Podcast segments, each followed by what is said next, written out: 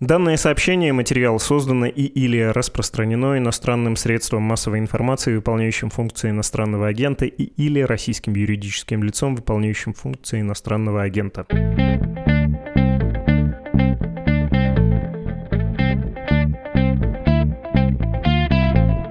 Здравствуйте, это подкаст «Что случилось?» о новостях, которые долго остаются важными. Владислав Горин здесь и еще здесь ректор Российской экономической школы. Дни, считанные дни остаются, когда можно так говорить. Рубен Николопов, здравствуйте. Добрый день. Рубен Сергеевич, про экономику Европейского Союза хочется попросить вас рассказать. На днях я прочел очередную новость со ссылкой на Bloomberg про замедление темпов экономического роста в Европе, даже про риск рецессии, про связь этих проблем с военной агрессией России в отношении Украины и понял, что, а, российская пропаганда склонна преувеличивать уровень ущерба, но это, в общем, такая традиция, что нам их санкции, они сами, там, их фермеры или кто угодно, что угодно впишите, приползут еще к нам, они сами себе навредят от э, того, что не будут с нами сотрудничать.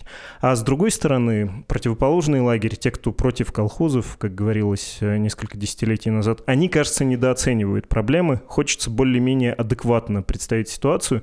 Давайте это сделаем и сперва оценим, как дело обстояло до вторжения, как ЕС, вообще Европа выходили из ковида, каким был прогноз восстановительного роста, какие проблемы уже тогда были?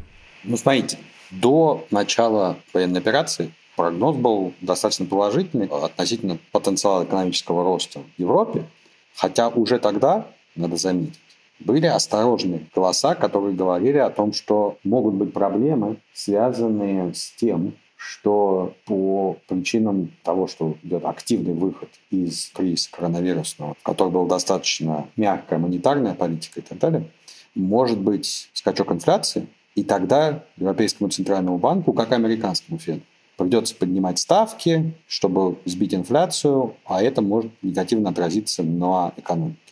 И это вещь, которая была не связана никак с Россией. Это было связано с тем, что восстанавливался спрос очень активно, а предложение, производство не успевало, и из-за того, что как, например, в авиаиндустрии, там, поувольняли сотрудников во время ковида и не успели отреагировать на резкий рост спроса, либо логистические цепочки нарушены, потому что в Китае по-прежнему проблемы с ковидом на самом деле. То есть вот по многим причинам, не связанным со специальной военной операцией, уже тогда раздавались такие аккуратные голоса того, что может все не так здорово, как кажется, что будут проблемы позже. Но, в принципе, предсказывался уверенный экономический рост. Потом уже действительно российский фактор сыграл, добавив на самом деле к э, другим факторам, прежде всего за счет роста цен на энергоносители, что очень хорошо на себе почувствовали все жители Европы, в том числе обыватели, поскольку резко выросли цены на бензин. И там э, многие даже государственные программы вводились, как, например, в Испании, по субсидированию цен на бензин. И это стало некой проблемой. И это привело к тому, что цены еще больше выросли. То есть, как бы в каком-то смысле это выражается в очень серьезном росте инфляции в еврозоне и в Америке. То же самое. И это непрямым образом может отразиться на рецессии. Ну, во-первых, просто прямым образом слишком большой рост на энергоносители, проблемы для экономики. Насколько серьезная, открытый вопрос на самом деле. То есть это, очевидно, снижает темпы ожидаемого экономического роста в Европе, Пока все-таки вроде как эксперты сходятся, что вряд ли это будет рецессия, но может. То есть это уже вполне разумный сценарий. Другой вопрос, смотрите, это серьезный вопрос, и поэтому если пытаться взять взвешенную картину происходящего, это, конечно, не ужас, ужас, ужас, потому что вообще-то пока что речь идет о росте экономическом, более медленном, но росте экономическом. Даже рецессия, все-таки это не жестокая рецессия ожидается. То есть это неприятно, но это вообще не та ситуация, когда там поднимают лапки кверху и сдаются именно по экономическим соображениям. Это может быть политической проблемой внутри Европы. И это такой сценарий нельзя исключать, что вот особенно цен там на бензин, что это вызовет у избирателей вопросы относительно политики государства такой жесткой против России. Пока что вроде как бы население все-таки терпит и считает, что оно того стоит. То есть скорее вот оттуда может прилететь что-то.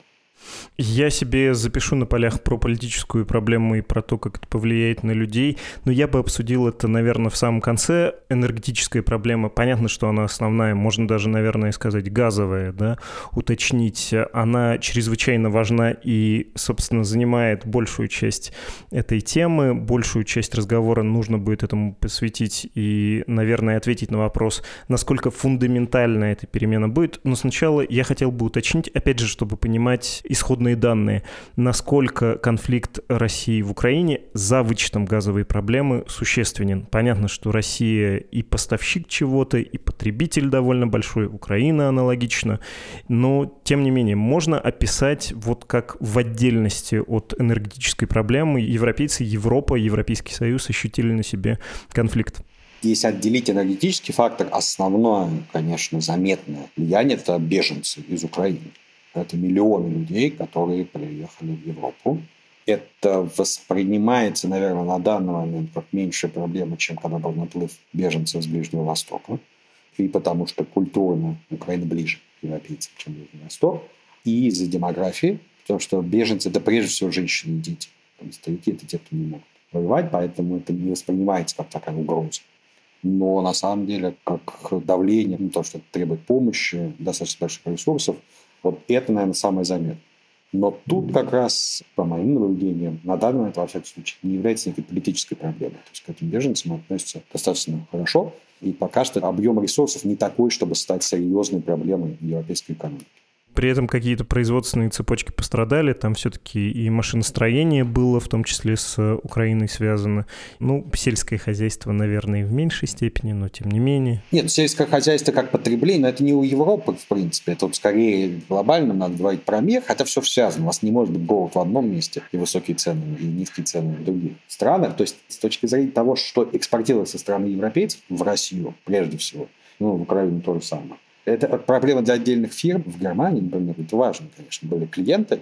Это болезнь для отдельных фирм, но все-таки это не является проблемой, которая подрывает экономику Европы. Все-таки объем торговли с Россией в процентном отношении не такой большой, как с другими странами. Такие цифры, которые не могут привести прямо к серьезным проблемам. Опять, на уровне экономики отдельных фирм может Вот сельское хозяйство по отдельным направлениям – это действительно серьезная проблема для мира и, соответственно, для Европы тоже. Но, знаете, все-таки Европа достаточно богатый регион. В богатых странах, в богатых людей доля расходов все-таки на еду, она достаточно маленькая. Поэтому это неприятно, но не является какой-то серьезной проблемой для Европы. Это проблема Ближнего Востока, проблема в Африке, где доля потребления продуктов питания очень заметна. Но для Европы это скорее неприятность. Поэтому, конечно же, основной эффект идет через энергоресурсы. Остальное играет роль, но небольшой. Хорошо, давайте про энергетический, наконец, э, вот этот фактор поговорим. В чем, собственно, состоит проблема? Надо, видимо, справочно описать. Россия снижает объемы, цены растут, альтернативные поставки из-за инфраструктурных проблем, неготовности транспортной системы не налаживаются легко. В частности, нужно построить э, терминалы для танкеров с сжиженным газом, которые откуда-нибудь из Мозамбика, например, придут. Этот газ надо разжижать и, соответственно, потом тоже каким-то образом доставлять до потребителей пользователей, по чему и по кому это больше всего бьет? Вот можно прямо со странами и индустриями. Ну, смотрите, во-первых, есть три вида энергоносителей, которые экспортировала Россия. Уголь, нефть, газ. С углем самая легкая история с точки зрения отказа от угля, практически он уже произошел. Там не требуется отдельных мощностей, там транспортировка идет по железным дорогам или кораблями, там легко перестроить логистику. Поэтому Европе легко отказаться от российского угля. Ну и, честно сказать, обратная сторона этого, что России легче перенаправить это в другие страны. Просто это логистически легче. Второе – это нефть. С нефтью, опять же, логистически это сложнее, чем с углем, потому что как минимум там есть еще трубопроводы, но в основном все-таки это танкеры, и это возможно, не одномоментно, но в принципе отказ от российской нефти, он возможен зрения Европы, и на этом построены санкции, которые были введены. Вот очередной пакет санкций, который говорит, что с декабря отказываемся от российской нефти. Посмотрим, насколько это будет реализовано, но это реально. Другой вопрос, что на самом деле это вот, вот интересная такая ситуация, в которой они объявили, что отказываются в декабре, но еще пока не отказались, приводит к тому, что на самом деле в ожидании этого цены растут еще больше, потому что люди запасы начинают создавать. Поэтому тоже надо понимать, что скачок цен сейчас он может быть предвестником того, что они упадут. Потом просто сейчас люди создают запас. Вот эта история реальная, просто из-за того, что логистику можно организовать нефтяную, там, Россия тогда будет продавать, видимо, в Индии, Китае, там, перестраивать. Но Европа может перестроиться до других поставщиков. С газом все, конечно, гораздо сложнее, именно технологически. Понятно, трубопроводы быстро не строятся, они в основном из России. Если происходит падение продаж газа из России, а сейчас мы видим, что продажи газа падают по инициативе российской стороны, это явно используется как метод давления экономического на Европу, пытаясь заставить их там другие санкции. Это на самом деле проблема, потому что быстро перестроить логистику и заместить российский газ не получается. Его можно заместить, по сути, только действительно сжиженным газом, ну, там есть поставки там, из Алжира, например. Из Азербайджана еще через Турцию. Из Азербайджана, да. Но это на самом деле в процентах это мало. Там порядка 10% что вымещается. Через трубопроводы. В основном, конечно же, львиная доля – это сжиженный газ. Опять же, надо сразу говорить, что я не специалист в э, технологических областях, но мое понимание того, что происходит, что там достаточно быстро строится логистика приема сжиженного газа, и это можно за несколько месяцев развернуть гораздо больше проблем с а, мощностями по сжиживанию, собственно, газа. И они работают практически на полной мощности. Дополнительных ресурсов особых нет. Они требуют очень больших инвестиций и строятся годами. И поэтому вот быстрого замещения газа, такого безболезненного, невозможно на самом деле. Это означает, что потребление газа должно снизиться. Вот в такой конфликтной ситуации. Бьет это по разным секторам и по потребителям тоже. В основном это отопление, и поэтому там разговоры о том, что надо будет снизить градусы внутри квартир. А самое болезненное, это, конечно, для производств, многие из которых просто построены на том, что газ является основным энергоресурсом, который двигает производство. И таких заводов много, особенно, ну, если брать крупные страны европейские, это самая большая проблема для Германии где целые заводы, скорее всего, если будет негативное развитие, они просто встанут именно чтобы перенаправить газ с них на другие сектора и на отопление и так далее. И вот издержки снижения экспорта газа из России, они будут, во-первых, широко размазаны по потребителям. Чем севернее страна, тем больше проблемы из-за отопления. Плюс очень таргетированы некоторые очень сильно зависимые энергопотребляющие производства. Их не так много, этих производств, но по этим производствам будет очень сильный удар. Вот картина, скорее рисуется вот такая. То есть газ – это серьезная проблема. У меня есть э, небольшой реферат по открытым официальным данным, потому что писали коллеги-журналисты про как раз Германию. Понятно, что это одна из самых индустриально развитых стран мира, один из двух локомотивов Европы, и вообще это самый большой потребитель газа в мире. Понятное дело, первый в ЕС. Что там по газу. Газ важен в производстве электроэнергии. На нефть, правда, приходится больше в первичном производстве, но все равно есть также уголь. Угольные станции, мы с вами про это поговорили, к 30 году хотят закрыть вовсе. Падающие атомные генерации, прям совсем падающие. К концу этого года АЭС должны перестать вырабатывать электроэнергию. Это политическое решение, которое было принято еще после Фукусимы. Есть, конечно, возобновляемые источники энергии, их доля велика, она растет, важна важна, но тем не менее газ был тоже чрезвычайно важен, потому что это переходное топливо на пути к углеродной нейтральности, самые безопасные из ископаемых, самые чистые из ископаемых видов топлива. Россия больше половины рынка газового Германии занимает, до сих пор 50 с чем-то процентов. Есть два еще довольно крупных поставщика, это Нидерланды и Норвегия, там по 20-25 процентов на них приходится. То есть, в общем, ну, не монополия, конечно, но изрядная доля у России есть. Отрасли, промышленные потребители, которые газ из России в том числе покупали, использовали химическая промышленность, абсолютный лидер, около 30% объемов промышленного потребления, но также металлургия и металлообработка, коксохимия, нефтехимия, ну и не только промышленные потребители, вы про это сказали, из 40 миллионов, примерно 40 немецких домохозяйств, половина, 20 с небольшим миллионов используют используют газ для отопления, приготовления пищи, согревания воды. И я бы тут рискнул еще две вещи сказать. Ну, что, во-первых, есть и кумулятивный эффект.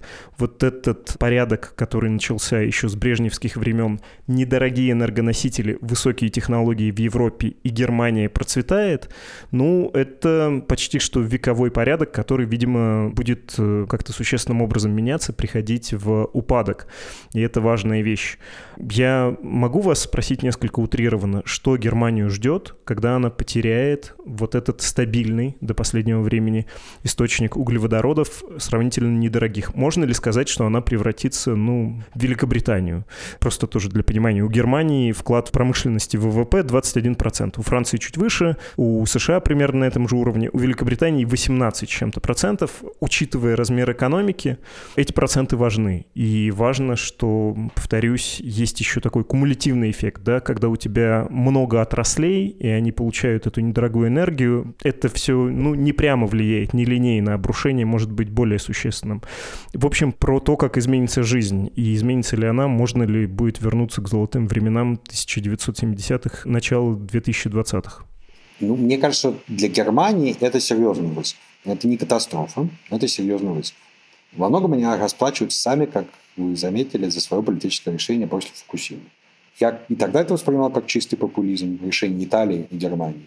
Ну и сейчас это, в принципе, им аукается. Потому что та же Франция, где доля атомной энергии очень существенна, намного больше, чем ну, несложно быть больше, чем в Германии, которая вообще от нее отказывается. Но даже по сравнению с другими странами, Франция, например, гораздо меньше страдает от напряженности с Россией именно из-за того, что делала ставку на атомную энергию. И Германия сейчас, ну, в каком-то смысле расплачивается за этот выбор, который был сделан в пользу газа. Другой вопрос, что мне не кажется, что вот те отрасли, которые вы правильно заметили, энергопотребляющие особенно, они все-таки играют очень важную, но на данный момент являются прям системообразующими Германии. Это на самом деле сложно понять, потому что вы действительно очень правильно заметили, что каждый раз, когда проседает одна индустрия в экономике, это верно, на самом деле, влияет на другие индустрии через там, цепочки создания добавленной стоимости. И, честно сказать, вот экономисты еще, я должен заметить, конечно же, не недоизучат вопрос важности всех этих цепочек, поэтому есть прикидки. Но еще одна особенность Германии, которая вот играет против того, чтобы это стало таким полноценным кризисом, что все эти производства – это очень крупные производства. В Германии, по сравнению с другими странами, очень важную роль играют среднего размера предприятия, именно промышленности, и особенно в экспорте. И вот эти предприятия, насколько я опять же понимаю, они более устойчивы для них, конечно, тоже рост цен на энергоносители – это серьезная проблема, но у них не стоит вопрос там, о прекращении производства, в отличие от крупных там, металлургических, химических заводов, где реально просто стоит вопрос о том, что без дешевого газа они прекращают производство. И поэтому вот у Германии два эффекта. Один играет против, то, что такая сильная зависимость, непропорциональная сильная зависимость от дешевого, прежде всего, поставок газа. А второе, то, что вот структура производства экономики именно по размеру предприятий и так далее – важная роль среднего бизнеса, она смягчает. Что в итоге победит, насколько серьезный будет удар по экономике, это открытый вопрос.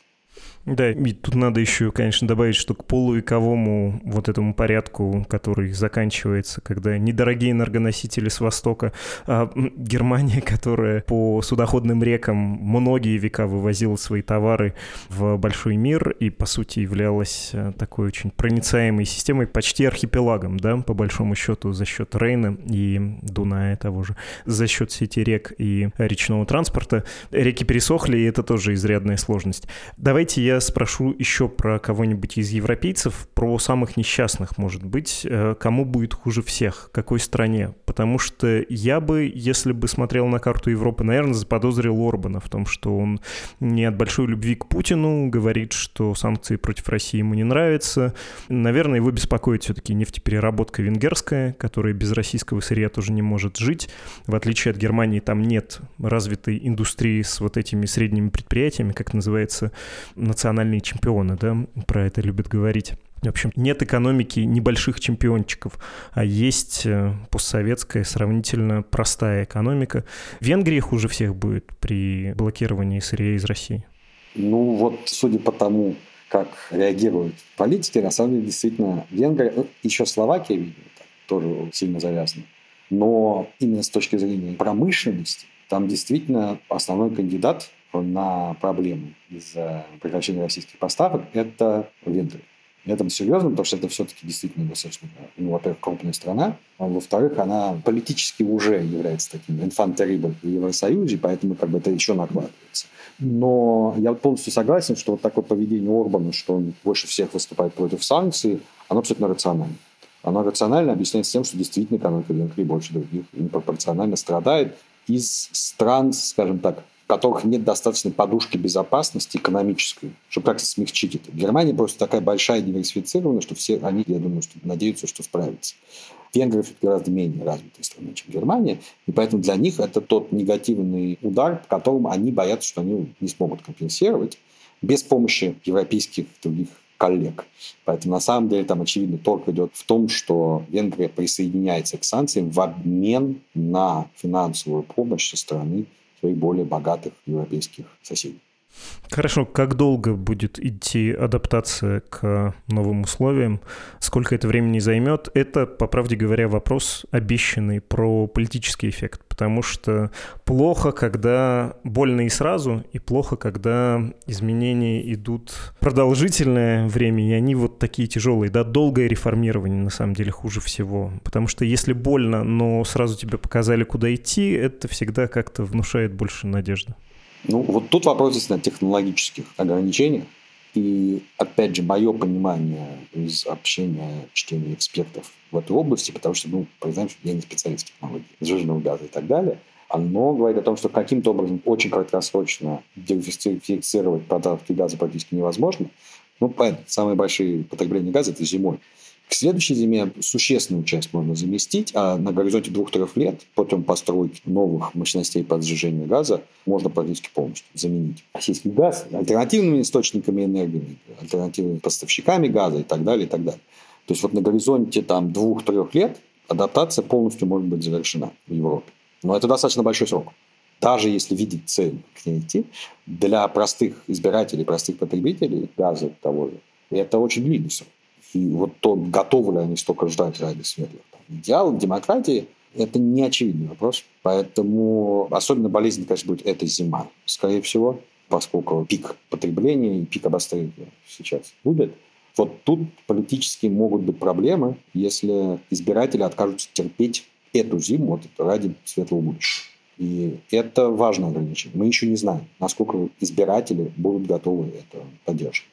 И если не будут, тогда, понятно, это возникает поле для разных новых партий, которые сейчас в оппозиции, прийти с повесткой, что вот мы не готовы платить своим э, состоянием за какую-то там войну на каком-то далеком Востоке. Надо все решать сейчас. Такой вопрос, что если посмотреть на стратегические перспективы, даже если происходит такая революция, которая говорит, нет, там, сейчас надо быстро налаживать взаимоотношения с Россией сейчас, это решит тактическую проблему, но решит, скорее всего, стратегическую проблему диверсификация от российских энергоносителей будет идти, даже если будет такой мини-революция, и отказ от там, каких-то жестких энергий сейчас, потому что ну, просто нельзя рассчитывать, что Россия – это надежный источник энергоресурсов на горизонте уже нескольких лет. Поэтому даже если будет такая смена политического курса под давлением избирателей и такое-то экономическое замерение с Россией этой зимой, курс на отход от российских источников энергии и отход от вот стратегии, которую описаны там в Германии, которая сидит в российском дешевом газе производит, он, я боюсь, неизбежен. Последний вопрос. Любая война, самая ужасная, самая страшная, и тем более, если там горячая фаза, приносит выгоды кому-то. Общеизвестно, что здорово выиграли от Первой и от Второй мировой войны страны Латинской Америки, их сырье, их продовольствие было очень нужно. А кто выиграет от того, что сейчас происходит на европейском континенте? Турция немножко, ощутимо Индия и Китай. Сами европейцы, может быть, где-то почувствуют, ну, все-таки демографический приток, даже если это женщины с детьми. Я не пытаюсь принизить их трудовые качества, просто работа матерью и так работа. Ты и так уже занят с этим ребенком. Но это все равно тоже вклад в рынок труда, а рабочие руки в Европе нужны. Какие могут быть выгоды, как бы это кощунственно не звучало, от происходящего и кому? Ну, смотрите, выиграли прежде всего, я думаю, арабские страны. Потому что это производители энергоресурсов, которые полностью выиграют от роста цен и от того, что сейчас можно увеличить поставки. Вот, наконец-то, ОПЕК плюс согласился, Саудовская Аравия увеличивает. Это одна из немногих стран, которая может увеличить быстро. Заберут рынок европейский. Да, и они, конечно, выиграют. Ну, вот однозначно выигрывают эти страны, плюс скажем так, сельхозпроизводители во многих странах. Там не такая четкая привязка конкретным странам, но, конечно же, из-за того, что взлетели так цены на сельхозпродукцию, российский фактор один из факторов, почему взлетели цены на сельхозпродукцию, но он есть. Поэтому эти страны выиграли. Мне кажется, что в Европе все-таки небольшой положительный эффект от мигрантов, в последнем случае пока, это не такой важный эффект, если он вообще есть. И мне кажется, что Европа, конечно, там однозначно все потеряет. Рост цен на энергоносители и разрыв экономических связей с Россией, он не компенсируется никак притоком мигрантов, как трудовых лидеров, опять же, потому что отсев мигрантов такой, что они не самые производительные группы населения приехали. Поэтому вот Европа однозначно, я думаю, в проигрыше, независимо даже от секторов экономики. Дальше все сложнее. Мне кажется, то, что Индия и Китай в целом, конечно, проиграли. Там все говорят, что там Индия покупает с дисконтом, там, Китай тоже. Но этот дисконт, на самом деле, не компенсирует рост цен. Поэтому для них цены выросли просто не так сильно, как для других из-за этого дисконта. И тот, что вообще рост цен на носители, он снижает общий рост мировой экономики. И это отражается на Китае, который живет тем, что мировой торговля играет огромную роль. Но, конечно, это отрицательный эффект. Вот, в принципе, проиграли почти все, кроме арабских стран. Понятно, спасибо. Передадим привет арабским странам. Не так хотели мы им помочь, хотя в свое время они помогли Советскому Союзу, возможно, даже устоять в период, когда была разрядка, вынужденно замирились и построили те самые трубы в ФРГ. Спасибо большое. Ну что, всего доброго. До свидания. Это был Рубен Николопов, ректор Российской экономической школы.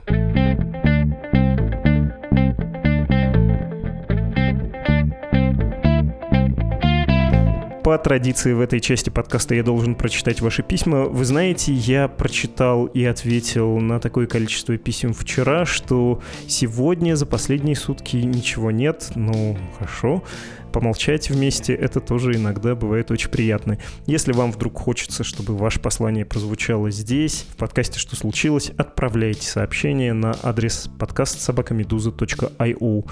Также напоминаю, что есть странички, через которые можно поддержать наше издание, буквально дать нам денег на нашу работу, а вы теперь основной источник нашего финансирования.